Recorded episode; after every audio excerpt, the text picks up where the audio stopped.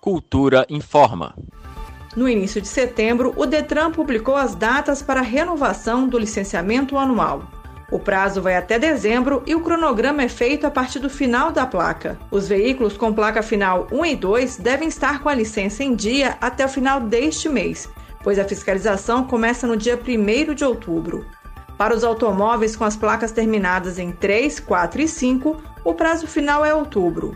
Já os veículos com placas final em 6, 7 e 8 têm até o dia 30 de novembro para regularizar a situação. E o mês de dezembro é o prazo final dos automóveis com placas terminadas em 9 e 0.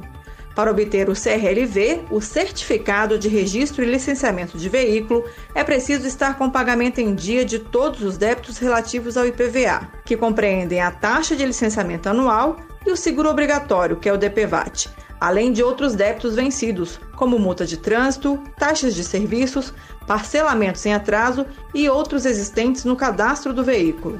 Dirigir veículo não licenciado é considerado uma infração gravíssima com multa de R$ 293,47, além de sete pontos na Carteira Nacional de Habilitação e recolhimento do veículo ao depósito.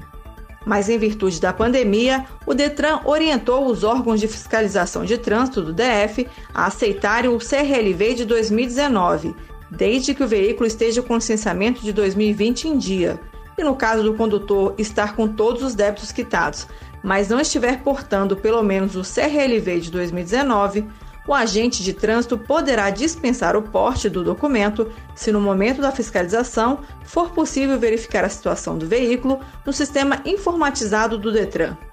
Greta Noira, para a Cultura FM. Cultura FM 100,9.